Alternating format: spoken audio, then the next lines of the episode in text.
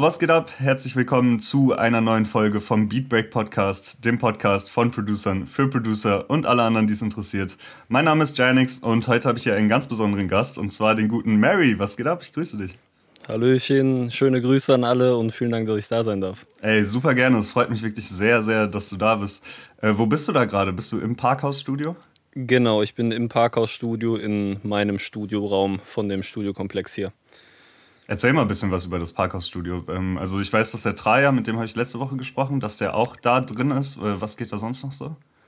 Also das Parkhausstudio ist, boah, ich weiß gar nicht genau, wie lang es das schon gibt. Also ähm, ich bin selber hier drin seit, lass mich nicht lügen, ich muss zurückrechnen, April 2019. Okay.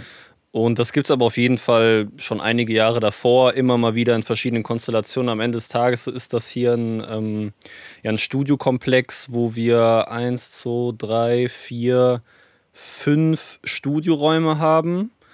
Ähm, und dann halt Küche, Badezimmer, Aufenthaltsraum und sowas halt. Ne? Und ähm, ja, wir haben quasi fünf Produzenten oder Produzentengruppen, Dienst und Schulter zum Beispiel sind ja hier auch drin. Ähm, Genau, und teilen uns dann so ein bisschen den Komplex hier. Und ich bin damals ähm, im April 2019 auch über Dienst und Schulter hier reingekommen quasi. Ich hatte davor alleine einfach ein Studio woanders in Köln und war aber mit der Situation da ein bisschen unglücklich und ähm, weil es hat natürlich so seine Vor- und Nachteile, wenn man alleine ist. So, mhm. äh, du hast irgendwo deine Ruhe sozusagen. Also nicht, dass es jetzt hier laut und stressig ist, ähm, genau, aber dann habe ich angefangen mit den Jungs zusammenzuarbeiten und hat sich so das irgendwie ergeben, dass hier ein Raum frei wurde und ich äh, fand einfach die Konstellation hier sehr geil und ähm, den Vibe einfach und irgendwie die Möglichkeit natürlich immer kollaborieren zu können, sich austauschen zu können und so weiter und so fort. Und dann bin ich äh, genau dann hier äh, umgezogen sozusagen ähm, ja, der Traja ist noch hier mit drin. Wie gesagt, Dienst und Schulter ist noch hier mit drin. Sam Sumner ist hier auch mit drin. Das ist äh, das neueste Mitglied, auch ein äh, Artist hier aus Köln. Und gegründet wurde das von Martin Jung, heißt der. Okay. Das ist schon, äh, schon eine ältere Generation der Kollege, sag ich mal, hat früher selber auch aktiv äh, Hip-Hop gemacht und ähm, ist jetzt so als Songwriter tätig. Und ähm, der hat das damals mit Kollegen gegründet und wie gesagt, das hat sich immer wieder irgendwie die Konstellation verändert und jetzt ist so hier aktuell hauptsächlich fast so die junge Generation aus Köln irgendwie am Start, hat sich hier so versammelt und alle möglichen Leute, mit denen wir dann zusammenarbeiten und kollaborieren, gehen hier dann natürlich auch ein und aus. Ne? Ja, es klingt auf jeden Fall nach einem, nach einem super entspannten Workspace irgendwie. Man kennt sich, ja. man ist befreundet und man, man macht da einfach so sein Ding. Also es klingt super angenehm auf jeden Fall, wie ihr das da habt. Ja, auf jeden Fall. Das ist, ähm, wie gesagt, alleine, ja, man, diese, diese Möglichkeit, äh, permanent, also entweder kollaborieren zu können, sich austauschen zu können, Equipment mal hin und her zu schieben, weißt du, der eine hat das Keyboard, der andere hat das und das Mikrofon, was weiß ich halt, ne? Das mhm. einfach mal, weil die Räume sind alle sowohl mit Fensterscheiben verbunden, als auch theoretisch audiomäßig connected. Also ich ah, könnte ah, okay. jetzt, wenn ich will, irgendwie in den Raum rüber Signal schicken durch irgendein Gerät. Das ist jetzt nicht, dass wir mal einen Mic. Ja, ist jetzt nicht, dass wir ta tatsächlich das irgendwie den ganzen Tag machen, aber die Möglichkeit wäre, sag ich mal, theoretisch da und da einfach super flexibel zu sein, wenn du mal, also keine Ahnung, aber am Ende des Tages, wenn ich meine Ruhe haben will, gehe ich in meinen Raum, mache die Tür zu und dann kommt da jetzt auch nicht die ganze Zeit einer rein nervt mich sozusagen oder bringt mich aus dem Flow. Wenn du aber mal einen Kaffee trinkst, dann kannst du mit jemandem quatschen so. Ne? Also es mhm. ist wirklich schon eine sehr, sehr luxuriöse Situation hier so. Auf jeden Fall. Ey, Glückwunsch auf jeden Fall, was ihr euch da aufgebaut habt. Super nice. Dankeschön. Ähm, ey, ich habe super viele Sachen, über die ich äh, mit dir reden will, aber trotzdem mhm. will ich, wie bei, ich es bei den meisten Gästen mache, einmal ganz vorne anfangen. Ähm, wann hast du überhaupt jemals angefangen, Musik zu machen und wann kam dann auch so das, das Produzieren in DAWs dazu? Also angefangen, Musik zu machen, so das erste Mal, dass ich wirklich ein Instrument gespielt habe, war richtig klassisch, so Blockflöte im Kinderga Kindergarten, Grundschule mäßig. Ähm, bin dann aber umgestiegen irgendwann, also habe dann äh, mit Schlagzeug angefangen mit sieben. Ähm, habe da, sage ich mal, sehr gute Fortschritte gemacht und gemerkt, okay, das ist auf jeden Fall so mein Ding und meine Richtung und habe halt ähm, eigentlich den ganzen Tag 24-7 nur Schlagzeug gespielt nach der Schule. Mhm. Ähm, und habe dann mit 12, 11 oder 12 ungefähr angefangen, Klavier noch zu lernen weil ich damals irgendwie, also für mich war klar, okay, ich will auf jeden Fall irgendwie was mit Musik machen und so die klassische Struktur im Kopf, sag ich mal, nach der Schule studiert man. Und ich habe irgendwo mal damals aufgeschnappt oder gehört, ja, wenn du Musik studieren willst, musst du zwei Instrumente können. Und mhm. dann war ich, okay, dann will ich jetzt noch eins lernen. Ähm, und hab, die erste Überlegung war tatsächlich Bass zu machen damals aber habe mich dann doch, oder mein Lehrer damals hat mir empfohlen, nee, mach lieber Klavier, da, wenn du Schlagzeug und Klavier, sag ich mal, beherrschst, hast du schon natürlich einen extrem großen Teil in der musikalischen Welt irgendwie abgedeckt. Mit Rhythmik, Harmonik, Melodik und so weiter und so fort. Und ähm, ich habe dann aber da, also ich war damals noch in so einer klassischen Musikschule einfach bei mir im Heimatort und das wurde mir aber dann irgendwann zu langweilig, weil das so sehr klassischer Unterricht, jetzt beim Klavierunterricht, ja, du kriegst die Noten von einem Stück und dann lernst du das zu spielen. Wenn du das kannst, kriegst du das nächste Stück so. Und das war dann irgendwann mir zu eintönig irgendwie, weil ich hatte auch einen Kumpel damals, der äh, auch Schlagzeug und Klavier gespielt hat. Und der hatte einen anderen Klavierlehrer und das war da bei dem viel freier, so der mehr so in die Jazz-Richtung, auch mit Improvisation und selber Stücke komponieren und sowas gemacht. Und das fand ich, das war so die Richtung, in die ich auf jeden Fall gehen wollte und habe dann auch meinen Klavierlehrer gewechselt, nicht zu dem, wo mein Kumpel war, zu einem anderen. Äh, Pablo Paredes heißt der, das ist ein chilenischer ähm, Pianist und Musiker, der ähm, aber seit 40 Jahren, also der ist mittlerweile um die 60, ähm, lebt seit 40 Jahren in Deutschland und ähm, der ist so zu meinem Mentor auf jeden Fall geworden. Also er ist als Südamerikaner viel halt Folklore-Musik, äh, Latin, Bossa Nova und so Sachen ähm, ist so, sind so seine Roots, sag ich mal. Und er ist halt auch ein begnadeter Jazz-Pianist. Und da habe ich, ähm, äh, ja, das war so nochmal so ein richtiger Startschuss sozusagen. Und der produziert selber auch, also seine ähm, Wohnung ist quasi die komplette Wohnung ist umgebaut zum Studio. Also okay. du hast, du, der, du kannst bei dem im Wohnzimmer auf der Couch sitzen und rechts, wo die Steckdosen sind, ist auch ein XLR-Eingang. Und dann, weißt du, kannst auf der Couch sitzen und eine, was weiß ich, Gitarre, Mikrofon da einpluggen. Und wenn der halt Sessions mit äh, mehreren Musikern hat, ist dann, sag ich mal, im Wohnzimmer der eine Musiker, im Schlafzimmer der andere. So und ähm, der hat, mir, äh, hat mich dann so ans Produzieren rangeführt, weil der den Klavierunterricht dann halt auch äh, so gestaltet hat, dass dann, also ich weiß noch ganz genau, das war, müsste so 2007 ungefähr gewesen sein. Da haben wir dann ein Stück gespielt und dann hat er halt äh, so ein 88 Tasten, äh, so ein Master MIDI-Keyboard halt am Computer gehabt und sagt, ja, ähm, okay, spiel das halt mal ein, das Lied, so Metronom angemacht und dann okay, jetzt spielst du den Bass ein und hat dann natürlich halt mit MIDI einen Bass-Sound da drauf gelegt, jetzt spielst du die Drums ein und jetzt noch, was weiß ich, irgendein anderes Instrument. Und in dem Moment habe ich halt so gecheckt, okay, krank, wenn ich so einen Computer habe und so ein MIDI-Keyboard und das richtige Programm, dann kann ich alles machen, was mir so vorschwebt. Also ich bin nicht beschränkt auf Schlagzeug und Klavier, ich kann da eine Trompete drauflegen, ich kann da Geigen drauflegen, whatever. Und das hat halt richtig Klick gemacht bei mir so. Mhm. Und da habe ich so gecheckt, okay, krank, ich kann theoretisch, wenn ich das beherrsche, alles, was in meinem Kopf rumschwirrt, irgendwie umsetzen halt. Und diese Grenzenlosigkeit, die mir das, äh, die sich da irgendwie so offenbart hat, sage ich mal, das äh, hat so ja so richtig Klick gemacht bei mir. Das war 2006. Ähm, und dann habe ich halt angefangen zu sparen, zu sparen, zu sparen. Hatte damals noch keinen eigenen Computer und habe mir dann 2007 meinen ersten eigenen Computer geholt und dann so angefangen ähm, zu produzieren sozusagen. Das war damals noch ähm, ähm, sehr, ja, ich habe zum einen so Stücke, die ich dann im Klavierunterricht halt äh, irgendwie gelernt und gemacht habe, dann einfach selber so, ja, Schlagzeug, Bass, Piano erstmal äh, da so zusammengewürfelt, aber auch extrem viel, erstmal mit diesen Apple Loops halt, ne, gibt es ja mhm. diese Loop Library, die dann bei GarageBand dabei ist und so. Einfach die verschiedensten Loops zusammengewürfelt und halt einfach wie ein, keine Ahnung, wie alt war ich, 14, 15 oder so, einfach rumgespielt sozusagen. Ne? Und so ungefähr 2009 fing das dann an, dass ich auch angefangen habe, halt Hip-Hop zu hören, Rap zu hören und man dann auch so in einem Alter war und so bei mir, im, ich komme halt so aus dem Dorf, äh, dann die Jungs angefangen haben zu rappen und sowas und jeder wollte dann der nächste, was weiß ich, 50 Cent sein oder so. Ich weiß noch ganz genau, irgendwer hatte das Instrumental von In Club und jeder hat einen Track auf dem In Club Instrumental gemacht halt. Und so ging das dann los, dass, sag ich mal, das Producing in diese Beat-Hip-Hop-Richtung irgendwie mehr äh, gegangen ist und äh, ja, das war ungefähr 2009. Und von da an hat das dann so seinen Lauf genommen halt, ne? Und ähm, da habe ich noch so Basics auf, also auf dem Bass und auf der Gitarre beherrsche ich so Basics halt, ne? Und ähm, ähm, ja, das ist eigentlich so ein bisschen grob zusammengefasst der Weg, mhm. den, er, den ich genommen habe. Ähm, bist du dann tatsächlich auch nochmal, du hast gerade gesagt, du wolltest gerne Musik studieren. Hast du sowas in die Richtung dann auch nochmal gemacht oder irgendwie an die SAE gegangen oder sowas?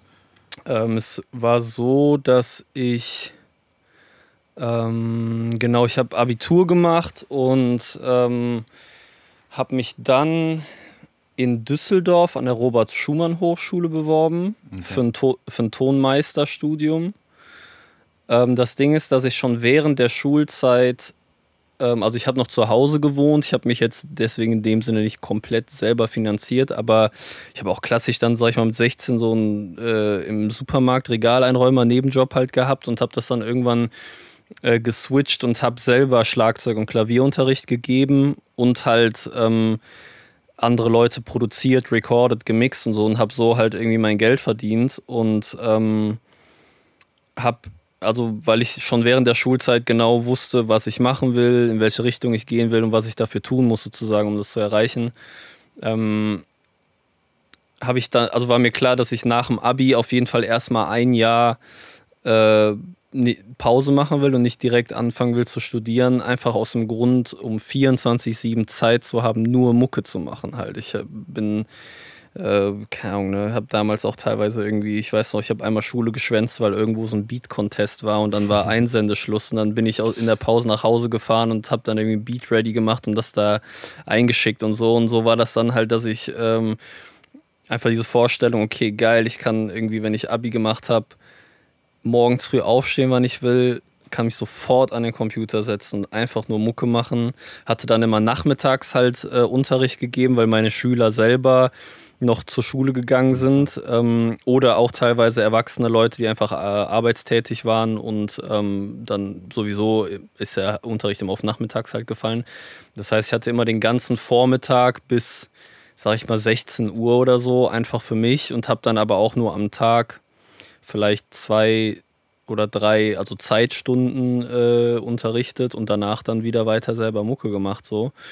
Und ähm, genau, dann habe ich mich bei, bei der Robert Schumann Hochschule beworben in Düsseldorf, weil das zumindest zu dem Zeitpunkt damals die einzige staatliche Schule war, die so einen Tonmeister Studium angeboten hat. Der Rest war halt sowas wie SAE, Deutsche Pop und so Privatschulen und so. Und das hat mir persönlich nicht gefallen. Die Schulen an sich und die Konzepte dahinter. Ich habe ähm, öfters, also ich war selber mal in der SAE und in der Deutschen Pop, weil ich zum Beispiel eine Band hatte und wir haben dann da was recorded für jemanden, der seinen Abschluss da gemacht hat und dann halt irgendwie eine Band recorden musste und so. Und mhm. ich kenne auch Leute, die da, ähm, äh, sag ich mal, ihre Abschlüsse gemacht haben. So mir hat das irgendwie das Konzept dahinter und alles irgendwie nicht so zugesagt und es war auch einfach zu teuer. So ich hätte mir das Voll. auch einfach, einfach nicht leisten können, das zu finanzieren. Ähm, und dann war mir klar, okay, dann bleibt mir halt nur das über den staatlichen, also über öffentliche, sag ich mal, Hochschulen zu machen. Und da ist in Düsseldorf die Robert-Schumann-Hochschule, wie gesagt, zumindest damals die einzige gewesen. Und deswegen natürlich extrem hoher Andrang. Und die haben aber irgendwie nur 30, 40 Plätze im Jahr. Und dann haben die halt so eine, eine brutale Aufnahmeprüfung halt, ne? dass du, du musst ein Instrument vorspielen, du musst erst eine Produktion einreichen, irgendwie drei Produktionen mit Bericht dazu, dann sortieren die schon aus. Dann musst du halt ähm, dich auf ein Instrument schwerpunktmäßig festlegen, dann musst du da hinkommen, vorspielen. Wenn du vorgespielt hast, dann, also da wird dann weiter ausgesiebt und danach gibt es dann noch eine theoretische Prüfung, wo A, also zum einen Theorie abgefragt wird und halt auch Gehörtest, dass du Akkorde raushören musst, äh, Intervalle hören und so ein Scheiß. Und das habe ich auch bestanden tatsächlich. Ich hätte Krass, einen Platz. Auf jeden Fall hätte, Glückwunsch. Danke. Ähm, ich hatte ähm, Genau, ich habe den Platz bekommen, aber wollte Ah, genau, ich muss gerade kurz überlegen, wie rum das war. Es gab zwei Studiengänge, einmal Tonmeister und einmal, ich glaube, das hieß Musik und Medien. Mhm. Und nach dem Vorspielen hast du so ein Gespräch mit den Leuten da, mit den Professoren und wo dann halt gefragt wird, ja, ich sag jetzt mal, in welche Richtung willst du gehen? Und da hat sich so ein bisschen rausgestellt, dass für mich dieses Musik und Medien dieser Studiengang besser gewesen wäre als Tonmeister, weil Tonmeister mehr Mathematik als äh, Musik ist sozusagen, also wirklich nicht wie bedient man Mischpult, sondern wie baut man Mischpult, blöd okay. gesagt. Und da dachte ich, nee, okay, ich will schon mehr in den kreativen Teil gehen als so in den Technik. Also das interessiert mich alles, aber nicht so, dass ich das jetzt studiere. Und ähm, genau, dann habe ich die Aufnahmeprüfung bestanden. Für beide Studiengänge exakt dieselbe Aufnahmeprüfung, so am selben Tag. Und wenn man eine Aufnahmeprüfung besteht, das an der Musikhochschule in Köln ja auch so, die ist irgendwie für drei Jahre gültig oder sowas. Mhm. Ähm, also du musst nicht direkt anfangen zu studieren. Aber die hatten damals, und da habe ich gesagt, okay, dann ähm, mache ich Musik und Medien, aber in noch einem Jahr erst, weil ich noch mal ein Jahr dranhängen wollte, einfach so mein Ding zu machen. Und das Studium wollte ich eh nur machen, um halt ein Diplom zu haben, sozusagen. Ich, also es ist ja, sag ich mal, klar in der Kunst, egal, wenn ich das jetzt mit 1,0 abgeschlossen hätte, ist keine Garantie, dass mir das im künstlerischen Bereich irgendwas bringt. Wenn die Leute meine Musik scheiße finden, dann bringt mir die 1,0 da auch nichts. Ne? Andersrum kannst du auch erfolgreicher Musiker werden ohne das Studium halt. Für mich war es nur so, okay, irgendwas musst du halt machen so und man hat halt im Kopf dieser klassische Weg, studieren, Abschluss, ne, ist irgendwie so the way to go und äh, habe dann gesagt, ich hänge noch ein Jahr erstmal dran und mache äh, dann das Studium. Und das ging dann aber plötzlich nicht. Dann war irgendwas Bürokratisches. Ja, da müssen sie nächstes Jahr nochmal die Aufnahmeprüfung machen. Dann dachte ich mir, okay, wenn ich die schon einmal geschafft habe, werde ich die im nächsten Jahr halt nochmal schaffen. Mhm. Und dann kam aber in dem Jahr ähm, ging das mit Dead Adam los und ist halt groß und erfolgreich geworden. Und dann habe ich halt gecheckt, okay, das macht jetzt keinen Sinn, noch das Studium zu machen, weil ich dann dadurch schon irgendwie an den Punkt gekommen bin, wo das Studium mich niemals hätte hinbringen können. Und das wäre dann natürlich nur zeitlich stressig gewesen, sage ich mal. Und deswegen habe ich am Ende des Tages das nie gemacht, das Studium. Aber ähm, hatte es zumindest vor. Mhm. Äh, ja. Super spannend, aber da, da sind wir auch direkt beim nächsten Punkt, äh, über den ich mit dir gerne reden wollte. So, ich sag mal, du hast jetzt aus dem Kinderzimmer heraus, bist du dann plötzlich ein Teil von Dead Adam. Und genau. das war ja unglaublich. Also, das ist ja direkt vom ersten Song an, ist das ja unfassbar hochgegangen. Also, die, mhm. die Aufmerksamkeit, die ihr da zu dem Zeitpunkt auf euch hattet, äh, also, es war ja nochmal ein ganz anderes Level als ähm, vieles, was man überhaupt in Deutschrap und so erreichen kann. Äh, wie ja. hast du diese ganze Zeit erlebt? Wie war das für dich?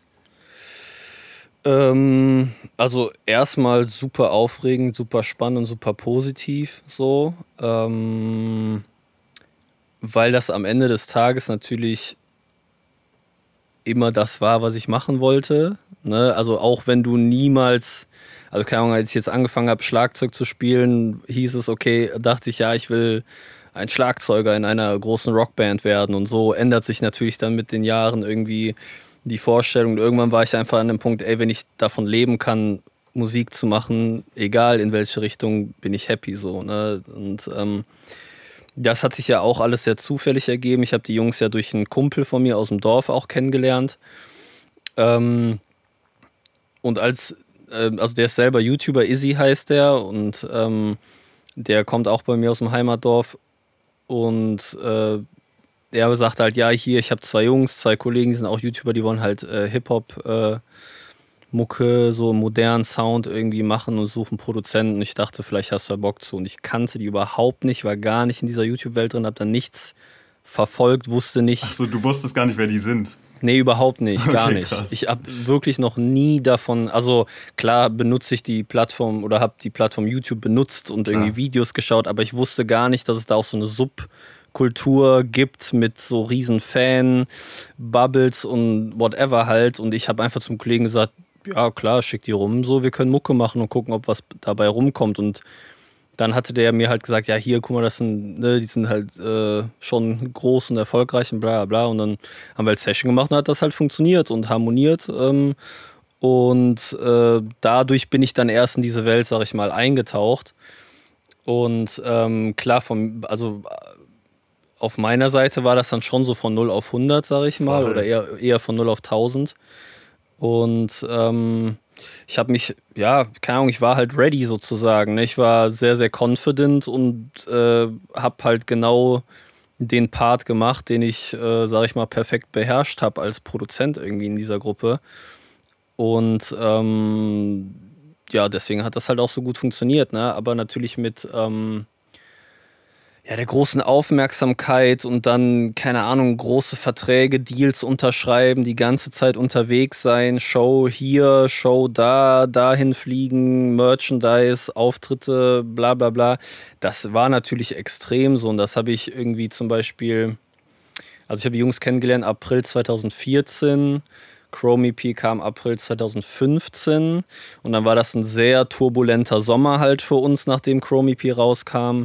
Und dann weiß ich noch, waren wir im September dann ähm, im Urlaub zusammen und das war so das erste Mal seit Monaten so Ruhe, abschalten und runterkommen, sag ich mal. Und auch der Herbst, Winter danach war zumindest in meinem Kopf eine extreme Verarbeitungsphase so von allem, was man da irgendwie erlebt hat sozusagen. Ne? Und ähm, da passieren so viele Eindrücke und so viele Sachen passieren ja, das dauert teilweise Jahre, bis man erst so, erst so gecheckt hat und so ganz greifen konnte, was da eigentlich äh, los war in dem Moment. Und manchmal, wenn ich jetzt zurückdenke, denke ich auch, weil jetzt ist mein Leben auf jeden Fall aktuell viel ruhiger und entspannter, sag ich mal, und äh, nicht so ein, äh, äh, ja, so ein großes Ding, sag ich mal jetzt am Laufen. Und wenn ich durch die Stadt laufe, äh, werde ich nicht alle paar Minuten irgendwie von Fans erkannt und werden Fotos gemacht. Ist alles wieder gesettelter.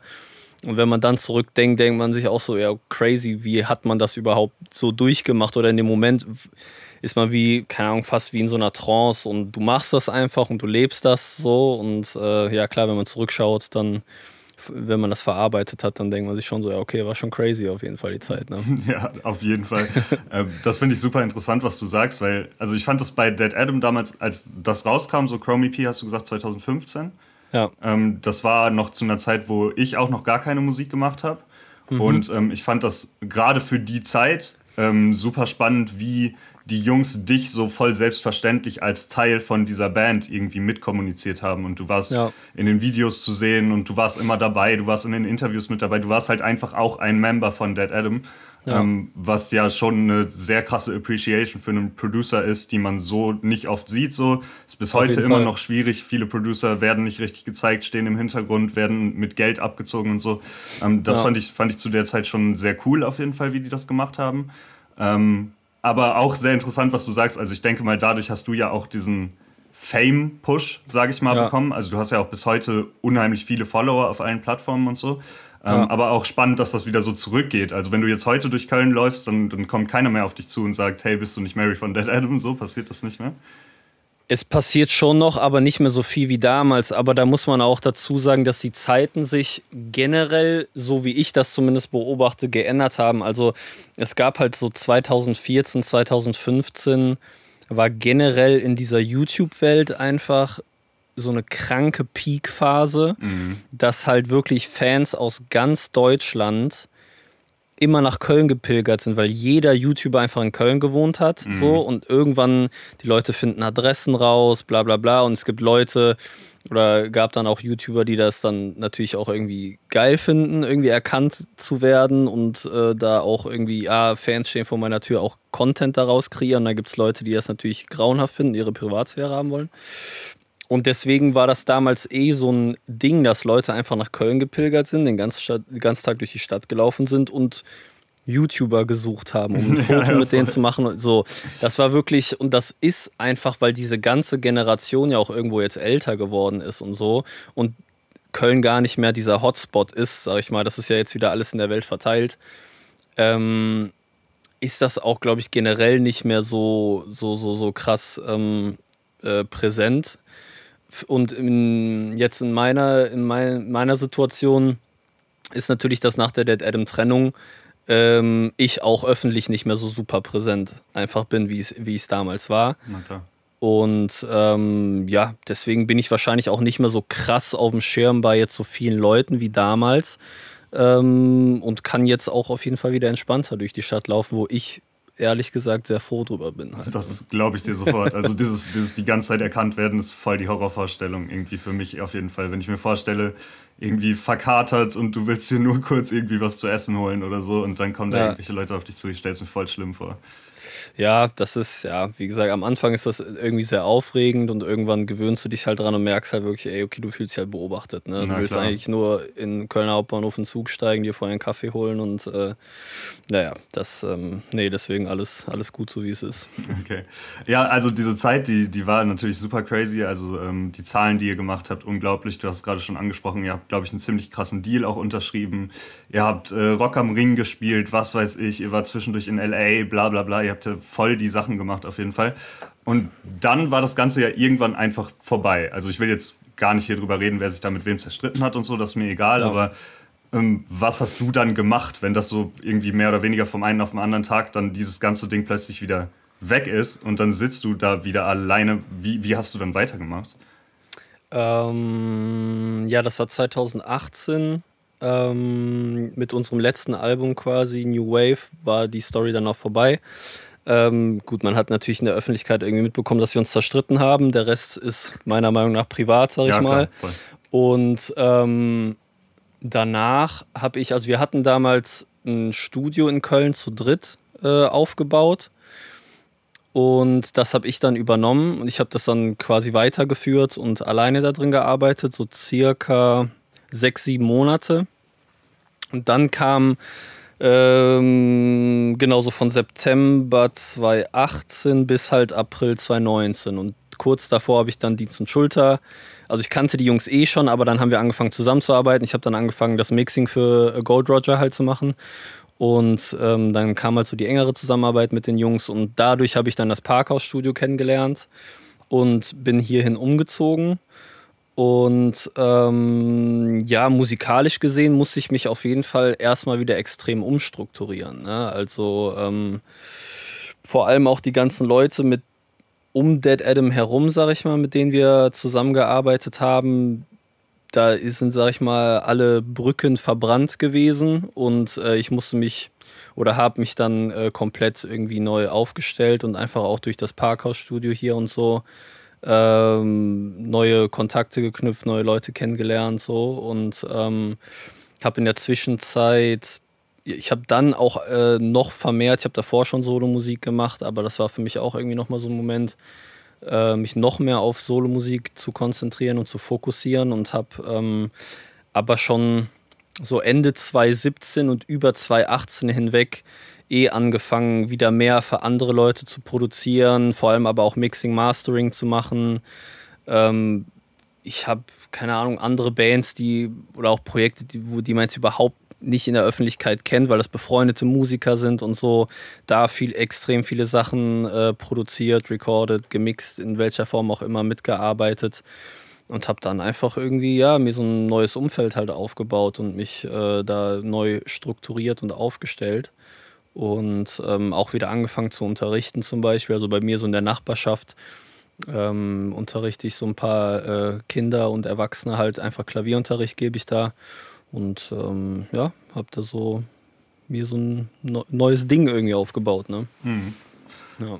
ja. irgendwie verrückt, so dieser Schritt äh, dann wieder zurück, ne, von der, von der Rock am Ring Bühne oder was auch immer so das Highlight für euch war, ähm, ja. dann wieder zurück zu irgendwelchen Nachbarskindern äh, Klavierunterricht geben. Aber ich finde es schön, dass du irgendwie auch dran geblieben bist und äh, dir da nicht, ja. Das Ding, das Ding ist halt, man darf bei sowas nicht unterschätzen, dass ähm, halt für mich persönlich der Job des Unterrichtens oder die Tätigkeit des Unterrichtens ist unfassbar wertvoll halt. Ne? Also du lernst in dem Moment, wo du jemandem etwas beibringst, lernst du selber nochmal so krass viel und was die Leute einem zurückgeben, wenn du, keine Ahnung, neunjährigen Jungen hast oder Mädchen, äh, die dann irgendwie ihren Lieblingssong auf einmal spielen können und das Strahlen in den Augen sozusagen ne? und die mhm. Freude, die dabei aufkommt, wenn du merkst, dass du die Passion, die du selber hast, dafür irgendwie an die Leute weitergeben kannst und so.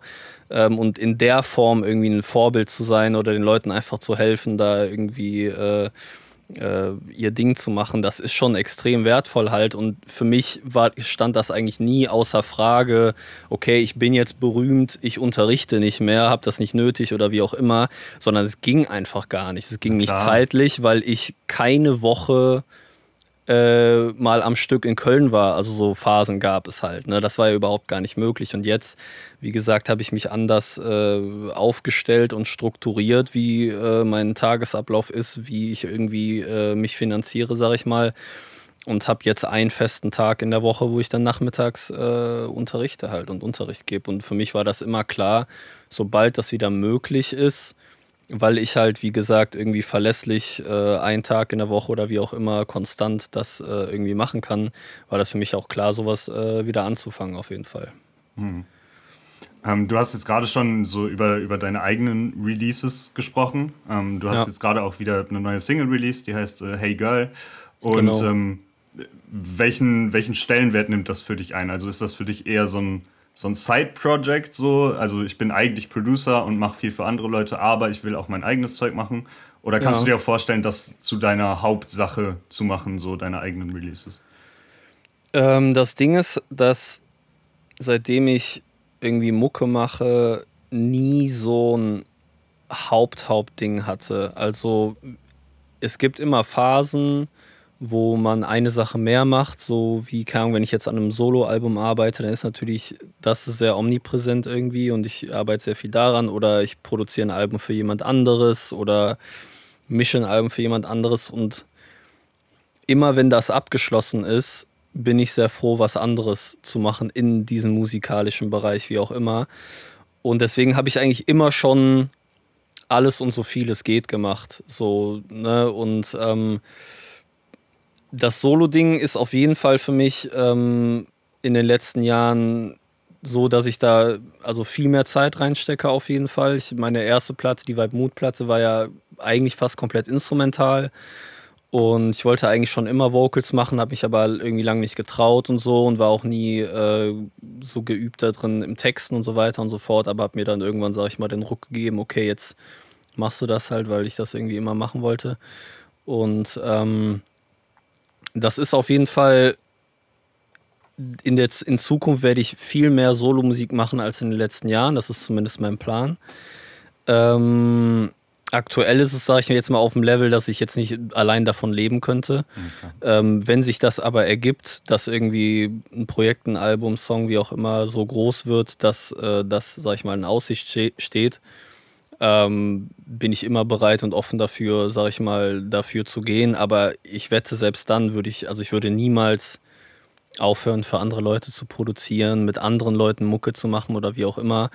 Das ähm, ist eigentlich für mich klar, da immer äh, mir irgendwie alle Türen und Möglichkeiten offen zu halten.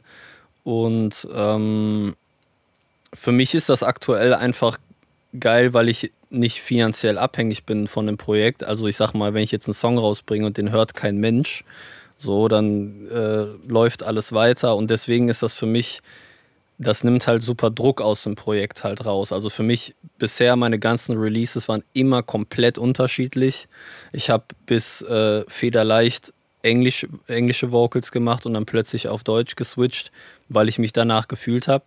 Mhm. Und ähm, das ist eigentlich geil, weil das für mich so meine Spielwiese ist. Also, wenn ich halt, ich produziere viel für andere Leute und das ist ja immer eine, also jede Form der Kollaboration ist ja immer auch eine Form des Kompromisses sozusagen. Kompromiss klingt jetzt sehr negativ. Es gibt auch positive Kompromisse oder dann auch dadurch entstehen Sachen, die ich, wenn ich alleine Mucke gemacht hätte, nicht gemacht hätte. Aber ähm, keine Ahnung, also ist ja vollkommen normal. Ich arbeite mit jemandem zusammen, ich spiele einen Akkord, ich finde den mega geil und die Person sagt, sorry, das ist jetzt ist nicht so mein Lieblingsakkord, nimm einen anderen, jetzt ganz dumm gesagt. Mhm. Ähm, dann klar, wenn ich jetzt für jemand anderes produziere, dann stecke ich ja natürlich zurück, weil es für einen anderen Artist sozusagen äh, ist. Und dieses Mary-Projekt ist für mich einfach diese, dieses ganz allein im Studio sein und vollkommen ohne, dass irgendwer reinredet oder wie auch immer ähm, oder einfach einen anderen Geschmack hat, eine andere Vision hat. äh, da irgendwie so arbeiten zu können und meine Vision umsetzen zu können. Und ähm, die meisten meiner Songs sind halt immer eigentlich so Bauchgefühlsdinger, die extrem schnell äh, entstehen. Also ich würde jetzt echt sagen, so 95% aller Top-Lines, die ich mit Vocals mache, ist die allererste Melodie, die, wenn ich irgendwie ein Beat höre oder eine Harmonie eingespielt habe, die allererste Melodie, die ich im Kopf habe, das ist die und darauf schreibe ich halt den Track so. Und mhm. dann wird es nie geswitcht. Also ich arbeite für meine Solo-Sachen echt gern so das ist so eine Momentaufnahme halt. Ich habe in der Sekunde das gefühlt und das gemacht und ich mag es nicht so nach einem Monat nochmal ranzugehen und dann zu überarbeiten und vielleicht das nochmal zu ändern. Es gibt teilweise auch Vocal Takes, wo ich dann merke, okay, da habe ich irgendwie was undeutlich gesagt oder den Ton nicht so geil getroffen, wie auch immer. Aber auch immer, wenn ich es wieder versucht habe, das dann nochmal auszubessern, merke ich so, yo, das ist komplett der Vibe einfach verfehlt, weil für mich persönlich in meiner Solomucke das halt extrem wichtig ist, irgendwie den Moment einzufangen, so gut es geht. Klar werde ich dann nachher so Feinheit beim Ausproduzieren oder Mixing, wie auch immer, äh, dann vergehen noch ein paar Tage und Wochen so, aber diese initiale Idee, Akkorde, Melodie, Sounddesign, was ist das Hauptinstrument irgendwie, wie, in welche Richtung gehen die Drums und so. Das passiert meistens irgendwie in 15, 20 Minuten und dann steht das Ding halt. Krass, und dann okay. wird sich halt entschieden, also zum Beispiel Hey Girl ist unfassbar schnell einfach entstanden, die, die, die, die, die äh, Hook und ähm, der Beat. Ich weiß nicht, das hat vielleicht eine halbe Stunde gedauert oder sowas und meistens ähm, komme ich wie in so einen Tunnel, in so eine Rage, wenn ich so einen Klick-Moment habe, dass ich irgendwie, okay, ich spiele was auf dem Keyboard und ah, geil, okay, das klingt nice, das so, äh, und dann rattert so im Kopf, dann kommt eins zum anderen und ähm, ich glaube, dass sogar der, der Anfang des Texts, die Sonne geht auf, wenn ich in deine Augen sehe, äh, wir zwei gehen raus, ich weiß, Sie können es nicht verstehen, das war fast gefreestylt halt so und das ist nachher bin ich dann irgendwie, ist eine Stunde vergangen oder eine halbe Stunde, wie auch immer, und dann steht da halt schon so ein Grundgerüst. Und ich kann mich nicht zurückerinnern, blöd gesagt, das gemacht zu haben, dass man wie in so einer Trance, als würde einfach mein, mein Körper und mein Hirn das machen und dann steht das da und dann gehe ich irgendwie einen Kaffee trinken, komme zurück in den Raum, höre mir das an, denke mir so, krank, okay, wann ist das entstanden? So, ich kann mhm. mich nicht an die einzelnen Schritte erinnern, sozusagen. Das ist einfach da. So. Mhm. Und das versuche ich mir irgendwie, soweit es geht, immer offen zu halten in dem Projekt. Und äh, weil das ja, keine Ahnung, ist einfach irgendwie wie so eine äh, Spielwiese für mich, wo alles möglich ist halt. Mhm. Ich finde, das hört man der Musik auch sehr an. Also, wie du gerade schon gesagt hast, das ist stilistisch alles sehr unterschiedlich so. Und ja. ähm, ich finde das aber irgendwie erfrischend, weil man merkt so, du machst diese Musik wirklich für dich, die muss keinem gefallen, die muss auf keine Playlist passen, äh, ja. die muss nicht irgendwie in eine, eine bestimmte Nische gehen, eine bestimmte Zielgruppe ansprechen oder so. Es ist einfach die Musik, die du machen willst und das finde ich schön und erfrischend, so dass du das einfach machst. Ja, ja, auf jeden Fall. Also das ist klar, freut man sich, wenn irgendwie, keine Ahnung, eine größere Zuhörerschaft das hört klar, oder wenn es in eine Playlist kommt und irgendwie, keine Ahnung, mehr Leute das hören oder wie auch immer, ne? Aber wie gesagt, ich glaube, forcieren kann man das eh nicht und dann müsste man irgendwie Musik nach Formel machen und das ähm, weiß ich einfach, dass das für mich nicht funktioniert. Da würde ich irgendwie mich nicht äh, mit happy fühlen, so, ne? Mhm. Ja. Ähm, noch eine andere Sache, ein Künstler, mit dem du im Moment sehr prominent, sag ich mal, und aktiv zusammenarbeitest, ist ja auf jeden Fall El Guni. Ja. Ähm, das ist ja, so wie ich das im Internet nachvollziehe, auch eine relativ enge Partnerschaft. Also ich glaube, ihr ja. nehmt vieles von den, von den letzten beiden Tapes habt ihr auch bei dir aufgenommen und du hast gemischt und so, sehe ich das richtig? Ja, also Vocals Recording macht äh, Ludwig tatsächlich zu Hause bei ah, sich. Okay. Ähm, einfach weil das, der hat ja, bevor wir zusammengearbeitet haben, ähm, also er hat, glaube ich, alle seine Tapes immer selber aufgenommen und auch selber gemixt, okay, tatsächlich. Krass. Ja, das wusste ich auch nicht, bis ich das, äh, bis ich mit ihm angefangen habe zu arbeiten, war sehr erstaunt auf jeden Fall. Vor allem hat er, ich weiß gar nicht, bis zu seiner vorletzten Platte alles auf Kopfhörern gemixt und so. Crazy. Und äh, da war ich auch sehr äh, schwer beeindruckt, muss ich sagen. Und ähm, nee, nach wie vor, weil das vom Workflow einfach am besten für ihn, wenn er zu Hause in Ruhe Vocals recorden, wählt die Takes aus, editiert das und äh, wenn wie, also jetzt bei, ähm, bei Frost Forever, das war ja die erste Platte, wo wir zusammengearbeitet haben, da habe ich zwei Beats gemacht und er hat das komplett zu Hause gemischt, ist dann mit Stems zu mir gekommen und ich habe nochmal ein klein bisschen Feinschliff da gemacht bei der Platte. Okay, aber das meiste des Mixings ist da eigentlich von ihm. Ähm, Mastering äh, macht Volker Gebhardt immer. Und ähm, danach kam Piano Forever. Gut, das habe ich, das haben wir hier im Parkhausstudio ja komplett äh, aufgenommen, die Piano Forever Session. Da wollte ich sowieso jetzt noch ein bisschen mit dir drüber reden. Ähm, ja. Also du hast dann tatsächlich diese ganzen Beats genommen und selber nochmal umkomponiert? Ähm, ja, wir haben halt, ähm, also Ludwig hatte ja eh, sag ich mal, die Einzelspuren oder Stems von den Beats halt von denen, die ich nicht produziert habe. Wie gesagt, bei Frost Forever waren zwei Beats von mir und der Rest von anderen Jungs.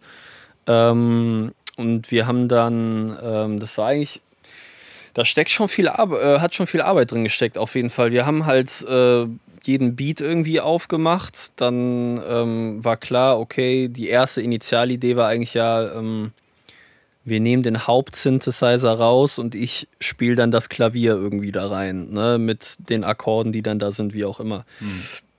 Und ähm, im Prozess ähm, haben wir dann aber immer ja, äh, angefangen und das irgendwie immer weiter ausgefeilt, wirklich Sachen dann tatsächlich auch umzukompon äh, um, um äh, zu komponieren. Also, ähm, mit anderen Harmonien oder teilweise wirklich irgendwie in einer anderen Tonart oder äh, ich glaube von Juni in Warm Rain rein zum Beispiel, dann so Transitions zu machen, dass das harmonisch fließend ineinander übergeht und so und sind da echt steil gegangen auf jeden Fall im Studio und haben dann teilweise äh, äh, mussten wir, weil wir andere Akkorde haben, haben dann die 808s und sowas dann auch umpitchen müssen und so, damit das dann auf die neue Harmonie passt und sowas und ähm, ja, haben da auf jeden Fall einige Tage mit verbracht, das wirklich äh, ja dann eigentlich eine Neuinterpretation der Songs tatsächlich zu machen. Ne? Und haben Voll. das, ähm,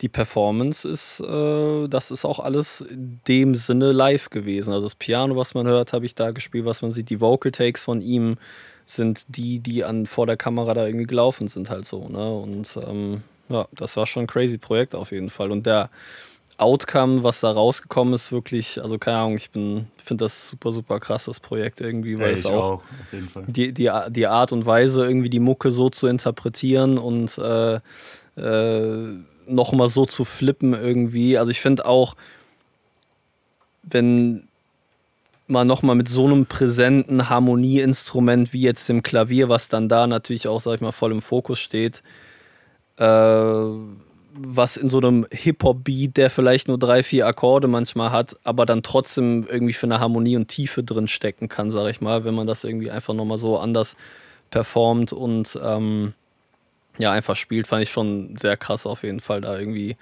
ja, einfach nochmal so eine andere Tür zu öffnen. Mhm.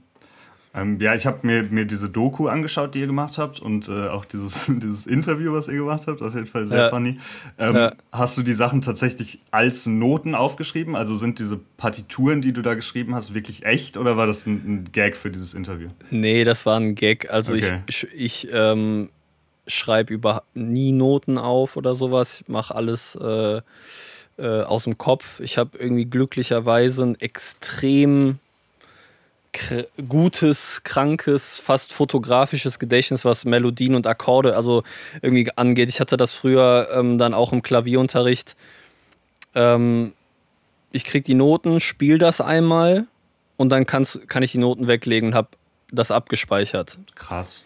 Okay. Ich würde nicht sagen, dass ich ein absolutes fotografisches Gedächtnis habe, was jetzt andere Sachen, jetzt irgendwie Texte, äh, wobei ich mir eigentlich ganz gut so Zahlenfolgen merken kann und so. Aber irgendwie, das habe ich sehr früh gecheckt, dass ich einfach einmal das spielen muss und dann weiß ich das. Das ist einfach da und abgespeichert. Und alle Sachen, die ich äh, schreibe, spiele, komponiere, whatever, das ist alles äh, einfach im Kopf so nie aufgeschrieben. Die ganzen Piano Forever Sachen, da Gibt es keine einzigen Noten von halt. Crazy. Ich habe nur mal Noten. Ich habe ja das allererste, was ich solomäßig released habe, was so mit größerer Aufmerksamkeit, sag ich mal, war, war ähm, die Redemption EP. Die war unter meinem bürgerlichen Namen. ist eine reine Klavierplatte.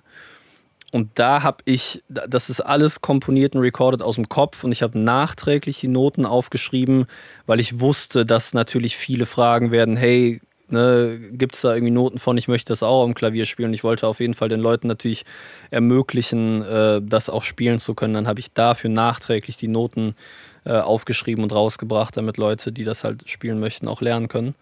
Ähm, aber sonst äh, schreibe ich nie Noten auf oder so. Okay. Für und das alles, alles für die Klavier-Community.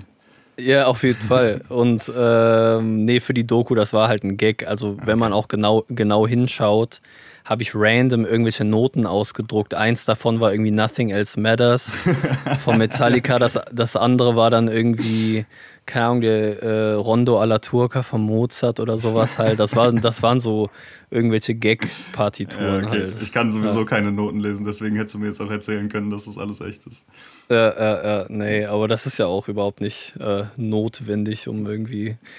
Ich sag mal, ne, ich sag, das ist ja das beste Beispiel dafür. Man muss ja keine Noten lesen. Ich schreibe es nicht auf, ich habe es einfach im Kopf und spiele so. Ich habe was im Ohr und spiele es am Klavier und ähm, müsste da theoretisch keine Noten für lesen können. Ist natürlich eine gute Hilfe in anderen Gebieten, aber mhm. nichts, was man können muss.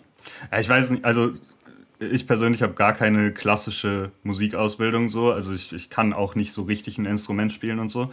Und ja. für mich wirkt irgendwie dieses Konzept von Notenschreiben auch so ein bisschen unnötig kompliziert. Also so das Konzept von Piano Roll ist für mich einfach viel cleaner und übersichtlicher und da sehe ich direkt, was da passiert. Ich verstehe, dass das Vorteile hat, wenn man Sachen live spielen muss und so. Aber ja. ich habe immer ein bisschen das Gefühl, so dieses Notensystem könnte vielleicht auch mal ein Update gebrauchen. So.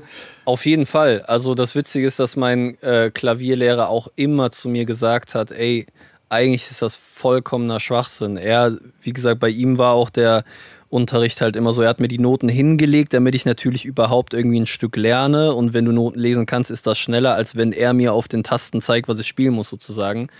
Aber sobald ich das, wie gesagt, einmal gespielt habe und dann drin hatte, wurden die Noten immer weggenommen. Und dann wurde der Rest aus dem Kopf ein ewigen Jazz, halt viel freier Improvisation, bla bla bla. Ähm, aber er hat auch immer gesagt, er ist überhaupt kein Fan davon, weil das halt für Leute, und ich merke das ja jetzt auch, wenn ich halt unterrichte, ähm, das ist so kompliziert und überhaupt nicht äh, visuell gut gemacht, sozusagen. Nicht, ja, also, wie du, wie du sagst, bei einer Pianorolle sieht man direkt und checkt direkt, wie lang wird die Note gehalten, wie hoch ist die Note, bei einem Akkord, welche sind untereinander und so weiter und so fort. Und das ist so abstrakt eigentlich die Art und Weise, wie, wie notiert wird, so dass, äh, also bin ich voll auf deiner Seite auf jeden Fall. Ähm, aber klar, wenn ich jetzt irgendwie einen reinen Klavierunterricht gebe, ist so eine Piano-Roll dann, wenn jemand das noch nie gesehen hat, auch schwierig irgendwie. Ne? Klar, wenn jemand natürlich. mit einer DAW arbeitet, irgendwie dann fu funktioniert das natürlich besser. Und keine Ahnung, wenn ich jetzt eine Melodie einprogrammiere mit der Maus in Logic, mache ich das auch über die Piano Roll und nicht über die Notenfunktion. Also da würde ich ja zehnmal so lange brauchen. Ne? Ja, klar. Ja. Ähm, nee, aber auf jeden Fall nochmal an der Stelle super Riesen-Shoutout auf jeden Fall für dieses Piano Forever Projekt. Ähm, ich habe mir das gestern nochmal in aller Ruhe nochmal vollständig angeschaut und so. Ja. Und ich habe gedacht, das gibt dieser Trap-Musik nochmal so eine ganz andere Ebene. Also ich glaube, das ist zum Beispiel was, das könnte ich meinen Eltern zeigen, die eigentlich ja. immer so dieses, ah ja, eure Musik, die kommt ja nur aus dem Computer und Autotune, bla bla bla und so. Und selbst ja. die wären davon beeindruckt und so. Es gibt irgendwie diesen ganzen Trap oder wie auch immer man es nennen will, Hip-Hop-Ding ja. nochmal eine neue, eine neue künstlerischere Ebene. Also das gefällt nochmal anderen Leuten, glaube ich, einfach. Also Auf jeden Fall. Also es ist witzigerweise zum Beispiel meine Eltern, also die verfolgen alles, was ich mache und haben immer alles verfolgt und immer supported und äh, äh, auf jeden Fall Shoutout meine Eltern immer sehr supportive gewesen, mich darin unterstützen so. Aber da habe ich auch gemerkt, bei dem Projekt vom Feedback her, dass das für die Generation viel greifbarer ist. Und für die war so, ach ja, das klingt gut, das gefällt mir, das finde ich cool. Ne? Das habe ich mir äh, zwei, dreimal angehört und so. Und äh, klar verstehe ich, dass jetzt ein klassischer El Guni-Song jetzt nichts ist, was mein 62-jähriger Vater rauf und runter pumpt. ja, und der, der, der, muss das auch nicht feiern und so. Aber das ist echt witzig, dass ähm, das ist eigentlich ja wirklich aus einem Gag entstanden, halt dieses ganze Projekt. Ähm, aber ja, in jedem Witz steckt ja auch immer Funken Wahrheit drin, sagt man ja. Und ähm, als wir das ausgearbeitet haben, deswegen auch diese Reharmonisierung und Neuinterpretation von Songs, es war ja wirklich dann, auch wenn die Doku halt sehr funny war mit den äh, Gagnoten so, war natürlich wirklich der Anspruch da, was Neues zu schaffen, das auf eine andere Ebene zu bringen und irgendwie Welten miteinander zu vereinen oder auch einfach Türen zu öffnen. Ne? Und das kann man aber auch nicht mit jedem machen. So, da muss man auch einfach äh, großes Shoutout an Ludwig, also an El Guni. Ich sag mal, ich meine, das muss ich ja keinem erzählen, aber der ist ja auch schon immer in seiner Karriere einfach ein Türenöffner gewesen. Der hat ja auch einen Sound nach Deutschland gebracht, geprägt und geformt und immer auf der Suche irgendwie nach dem Unkonventionellen und nach dem Neuen und die Sachen, die wir jetzt gerade zusammen äh, basteln im Studio und so, das, da ist nie irgendwie, dass da was äh, stagniert oder lass mal wie früher, sondern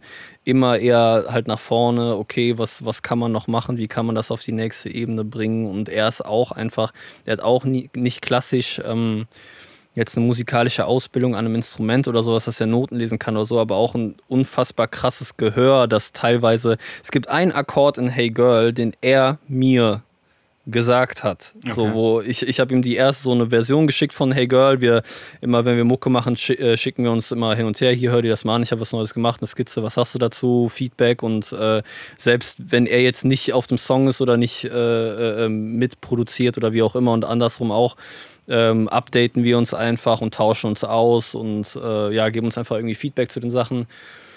Und es gab dann halt eine Stelle in dem Song, wo er meinte, ey, guck mal, statt dem Akkord höre ich den, was hältst du davon? Hat dann bei sich in der Piano-Roll aus dem Ohr heraus dann irgendwie äh, einen Akkord da rein und ich habe mir das angehört und dachte so, Junge, das ist krank, genau mhm. der Akkord muss da hin so und habe dann da äh, den Akkord dann irgendwie noch ausgetauscht halt. Ne? Und das äh, muss man ihm auf jeden Fall zugute sprechen, dass er da, wie gesagt, ich kann ja auch nur so gut arbeiten oder das machen, weil er das auch so gut annimmt, umsetzt äh, oder gleichzeitig auch dann irgendwie wir uns da gut die Bälle hin und her spielen können. Also sowas wie Piano Forever, glaube ich, kann man nicht mit äh, jedem Artist machen. Ne? Mhm, voll.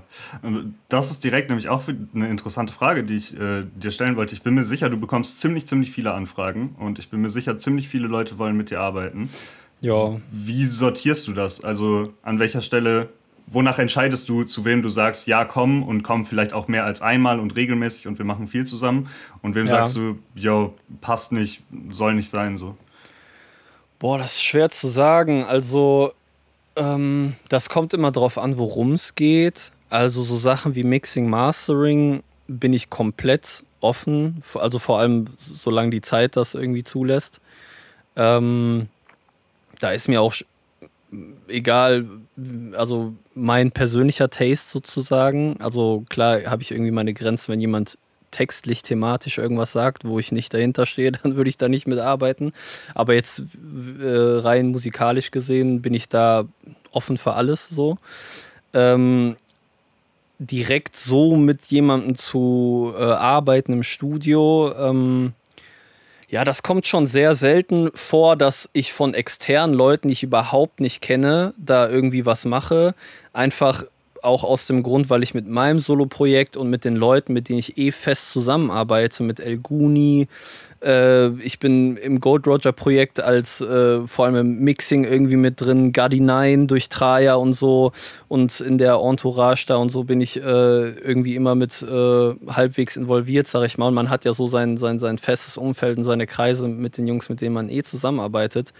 Ähm, mit Dienst und Schulter zusammen äh, produzieren wir ja auch, äh, arbeiten wir gerade mit Hero, also mit Heiko und Roman Lochmann. Ähm, man hat äh, ja immer so, sag ich mal, seine, seine, seine festen Projekte, die gerade laufen, irgendwie ein Album, an dem man arbeitet oder wie auch immer. Und dann ist es meistens eh zeitlich gar nicht so möglich, dass ich jetzt so viel anderweitiges Zeug machen kann.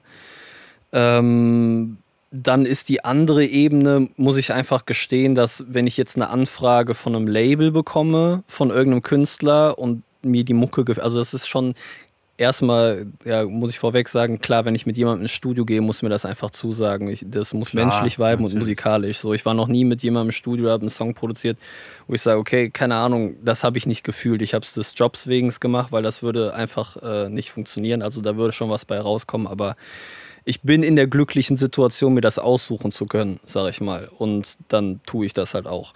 Und ähm, es gibt Sessions zum Beispiel, äh, habe ich, wann war das? 2000, ja, Anfang 2020 äh, die EP für Noah Levi produziert, die Zwischen den Zeilen EP hieß die. Und die Anfrage kam über sein Label, ähm, weil der Labelchef ist mein alter Manager, okay. der, Manage der Manager von Dead Adam. Und das ist natürlich dann auch schon erstmal, wenn der eine Anfrage schickt, irgendwie vertrauter, sag ich mal, und er kennt ja. mich und ich kenne den, bla bla bla. Und dann habe ich mich mit Noah getroffen. Wir haben zwei Tage zusammen Session gemacht und geweibt und gemerkt, ey, das funktioniert, let's go. So, ne? Und äh, so Sachen mache ich dann und nehme ich dann an. Und über Instagram ist es wirklich selten, aber es kommen jetzt auch nicht so extrem viele Anfragen rein. Also es ist jetzt nicht, dass ich täglich zu bombardiert werde mit Anfragen, ey, äh, dies, das kannst du äh, für mich produzieren. Ich kriege immer wieder schon regelmäßig so das klassische äh, äh, ich will ein Beat von dir haben, kannst du mir Beats schicken oder so. Aber ah, machst du nicht? Das Ding ist einfach, dass ich noch nie so, also ich kenne Producer, wenn du den sagst, schick mir ein Beat-Paket, schicken die dir 120 Beats. Ja, ich zum Beispiel. Weil die, ja, weil die das rumliegen haben in der Menge. Ja. Fertige Beats, die ich jetzt rausschicken könnte, die ich jetzt rumliegen habe, sind vielleicht 12, 13 oder okay, so. Okay, krass. Weil ich noch nie so also entweder ich fange was an und das verschwindet sofort in der Senke und das ist nur ein 4-Bar-Loop, was mega scheiße klingt. Oder ich produziere das aus und irgendwie habe ich immer ein Projekt, wo das dann unterkommt, sozusagen. Also, ähm, von, ich sage jetzt mal diese 12, 13 Beats, natürlich habe ich mehr Sachen rumliegen Klar. irgendwie, aber wenn mich jetzt einer fragt, ey, was ist fertig im Sinne von, da kann man drauf schreiben, vielleicht was recorden und dann das Ding ausbauen, wo ich jetzt sagen würde, okay, das kann ich so rausschicken, weil das irgendwie auf einem Stand ist, wo ich das gerne rausschicken würde, ist wirklich extrem überschaubar. Und das Ding ist halt, dass wenn die Sachen diesen Status bei mir erreichen, sind die extrem an mein Herz gewachsen so und dann schicke ich die nicht gerne an Leute raus, zu denen ich einfach keine Bindung habe, die ich nicht kenne, wo ich nicht weiß, was machen die da drauf, weil es ja dann immer noch sein kann, dass die vocalmäßig was darauf machen, was einfach irgendwie nicht meinem Geschmack entspricht oder wie ich mir das vorgestellt habe. Und ähm, deswegen behalte ich meistens die Sachen und irgendwie kommen die dann früher oder später immer mal wieder irgendwo unter oder ähm, keine Ahnung, bei Glowing Light zum Beispiel der Song All In, das ist ein Beat aus 2014. Das war ein Beat von mir, den ich 2014 gemacht habe. Ähm, bei äh, meinem kommenden Release ist ein Beat drauf, der ist aus 2017 und sowas okay, halt. Krass. So, natürlich nehme ich die nochmal und mache dann Feinschliff und überarbeite das und so, aber ähm, deswegen halte ich auch gerne Sachen, weil ich immer irgendwie versuche, ja, was heißt versuche, aber ich habe immer das Gefühl, dass die Sachen halt sehr zeitlos sind und man jetzt nicht das Gefühl hat, wenn man den Song All In hört, dass man denkt, ja, das klingt nach 2014, haha, sondern äh, ja, keine Ahnung, deswegen bin ich da eh nicht so, der viel rausschickt und rausgibt sozusagen, sondern irgendwie hab, hat sich das, also auch, ist auch nie, dass ich das irgendwie forciert habe oder so, aber irgendwie hat sich das immer so ergeben, dass ich so meine festen Leute habe, mit denen ich arbeite oder mein Solo-Projekt und ähm, die Sachen dann irgendwie da unterkommen. Und wenn jetzt ein Beat wirklich bis an mein Lebensende auf der Festplatte versaut, dann ist es halt so. Dann soll es halt nicht, nicht so sein, weißt du? Also das, klar hätte das der Beat sein können, den ich irgendwem schicke und der macht den nächsten Lil Nas X-Song da drauf, aber ja, keine Ahnung, irgendwie ist es halt nicht so und deswegen mache ich es halt nicht, weiß nicht. Ja. Mhm. Nee, verstehe ich voll. Also es ist, glaube ich, einfach, wie du schon gesagt hast, das ist eine glückliche Position, in der du bist, dass du das so machen kannst und quasi nur noch Sachen machst, die du auch fühlst und so und nicht mehr diesen, ja. diesen Dienstleister-Grind fahren musst. So, ich glaube, es ist einfach, also ich glaube, es ist ein Punkt, an den viele auch kommen wollen. So. Ja, auf jeden Fall. Also ich bin mir auch vollkommen bewusst über die Situation echt super dankbar dafür so. Und ähm, ja, aber es ist klar, ist das irgendwie in, am Ende des Tages, wenn man selbstständig ist, geht es mal auf, mal ab äh, geschäftlich, sage ich mal.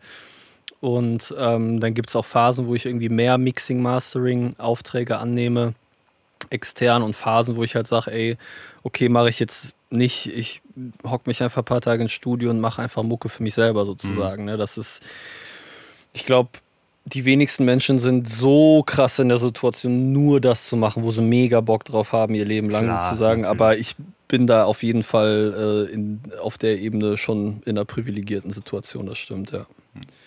Ähm, jetzt, du hast jetzt schon sehr, sehr vieles gesehen von der Industrie. Du hast äh, riesige Erfolge gefeiert, du hast mit Underground Independent Leuten Sachen gemacht, du hast sehr viel verschiedenes Zeug schon gemacht.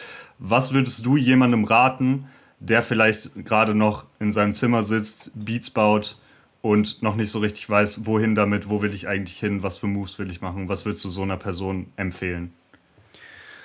Boah, das ist natürlich super schwierig und ähm, so wie alle Menschen und Lebenssituationen irgendwie extrem individuell sind, ist das da ja natürlich auch. Ne? Also der Weg, wie der bei mir äh, geklappt hat, sag ich mal, oder wie das bei mir einfach war, ähm, ist ja irgendwie, ich weiß nicht, zur richtigen Zeit, am richtigen Ort, Schicksal, whatever, wie du es nennen willst, so, ne, da ist ja, wenn du zurückdenkst, ich habe mal zu meinem Klavierlehrer damals äh, gesagt, als dann zum Beispiel das mit Dead Adam losging und so, meinst du, boah, was ein krasser Zufall, dass ich irgendwie über meinen Kollegen die Jungs kennengelernt habe, bla, bla, ne, ist schon crazy, dass das irgendwie so gelaufen ist. Und der hat einfach gesagt, Amigo, weißt du, du hast 15 Jahre dich vorbereitet und in dem Moment, wo du bereit sein musstest, warst du bereit das ist so, weißt du, und so sieht er halt irgendwie das Leben.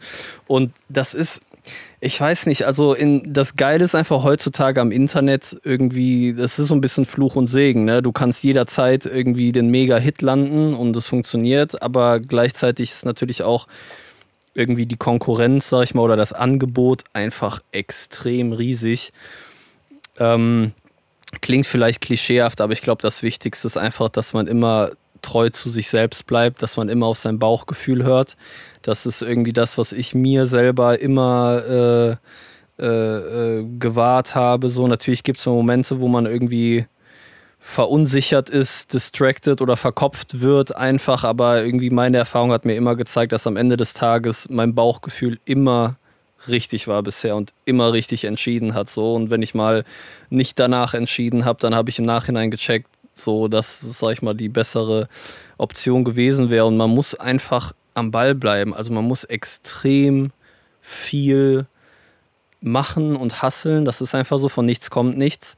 Und ich habe früher, bevor jetzt das zum Beispiel mit Dead Adam war, ich, wir hatten damals bei uns so im, im in der Nachbarstadt so ein Rapper, der dann, sag ich mal, im Umkreis der bekannteste war und ich fand den mega cool und wollte mit dem zusammenarbeiten.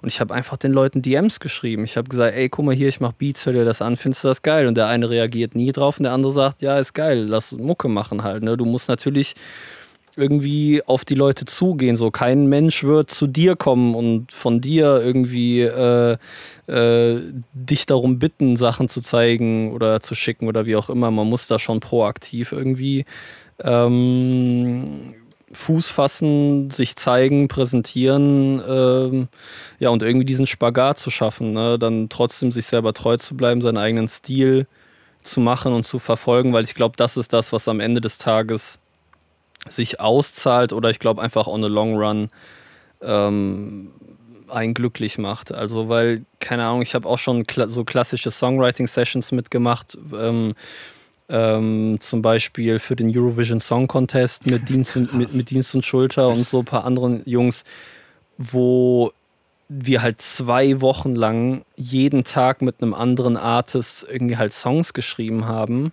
Okay. Das war eine mega geile Erfahrung und cool, das mal gemacht zu haben, aber das ist halt wirklich, wie du selber sagst, die Industrie halt. Das ist eine Industrie. Das ist halt, es gibt eine Formel und eine Regel, so, der Song darf nicht länger als exakt drei Minuten und bla bla und bla bla. So dieses Klischee, wie man sich das vorstellt, mit Vorgaben und äh, keine Ahnung was das, also mir, das macht keinen Bock. Das macht einen richtig depressiv, so, weil du einfach, also auf Dauer, weil du einfach merkst, das ist auch nur dann einfach wie ein Fließbandjob, sag ich mal. Super eintönig.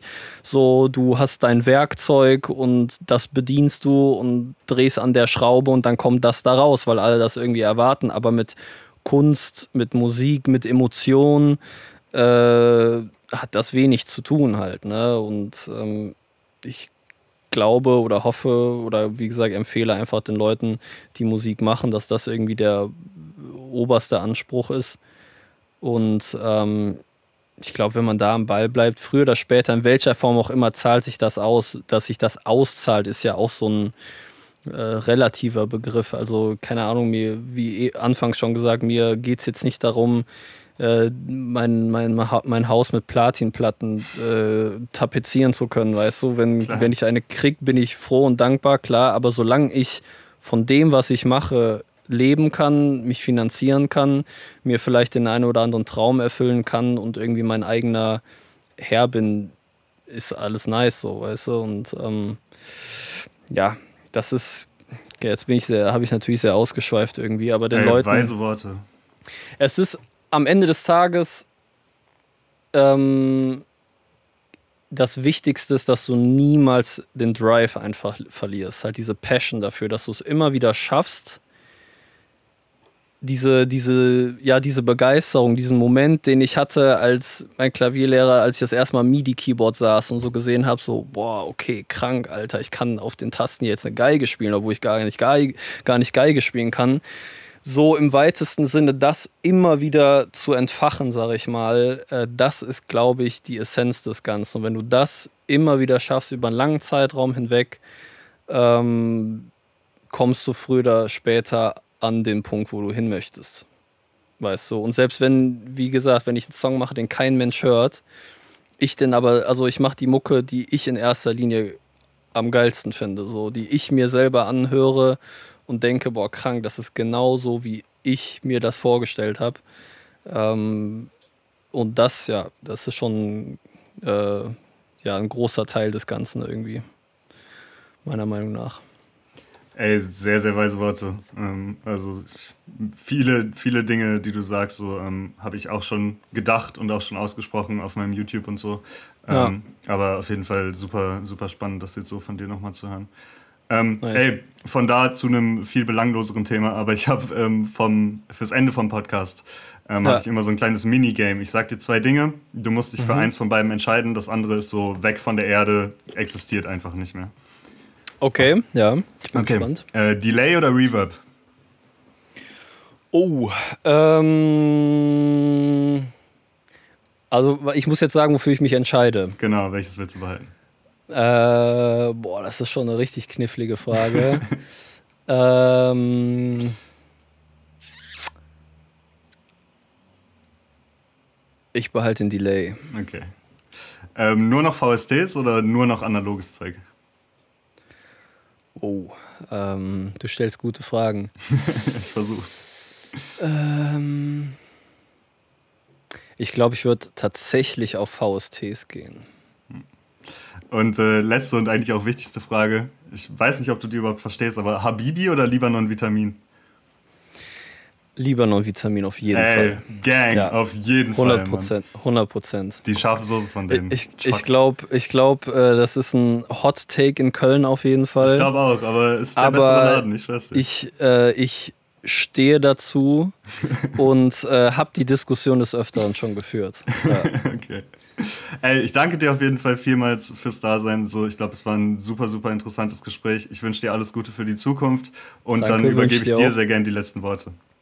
Ja, vielen Dank, dass ich da sein äh, durfte. Hat äh, wirklich sehr viel Spaß gemacht und ähm, ich wünsche dir und allen, die zuschauen oder zuhören, auch nur das Beste und ich hoffe, dass all eure Träume in Erfüllung gehen.